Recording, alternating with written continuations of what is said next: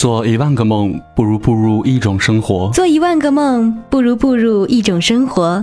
做一万个梦，不如步入一种生活。做一万个梦，不如步入一种生活。做一万个梦，不如步入一种生活。做一万个梦，不如步入一种生活。做一万个梦，一万个梦，不如步入一种生活。不如一种生活。做一万个梦。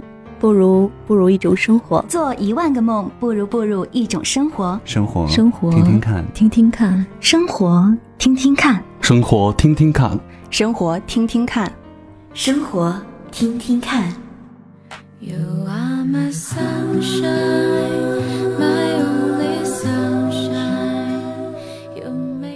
大家好，我是耿浩，这里是周庄生活有声播客电台。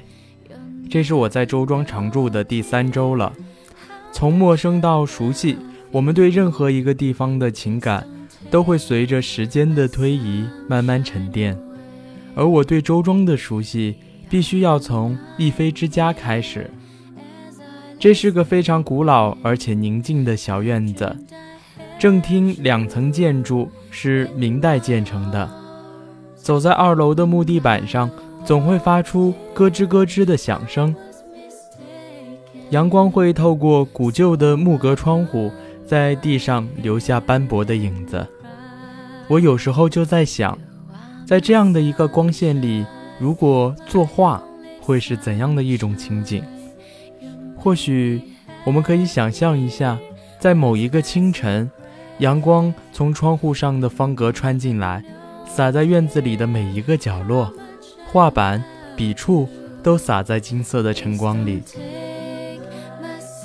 这种画面让我想起一句话来：“你在画中画风景，我在风景里看你，我们都是彼此的风景，可能也会是彼此的故事。”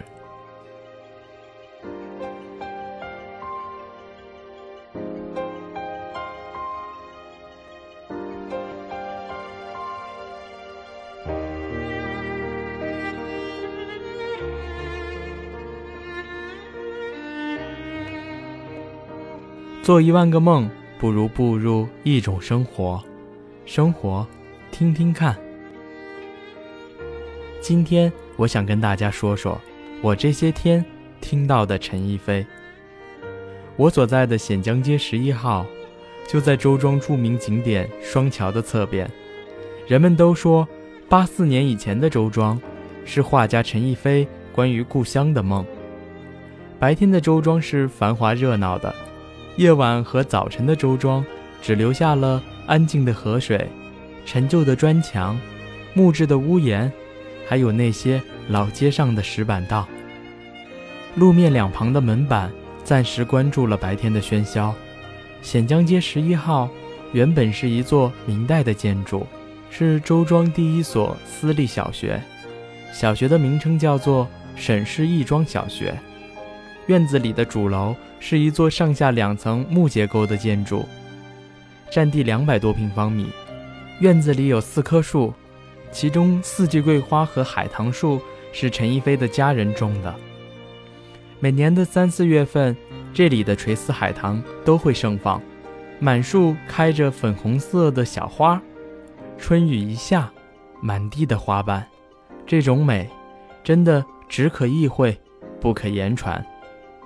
这也是这个院子里在春天独有的景色，错过了，你可能就要再等上一年了。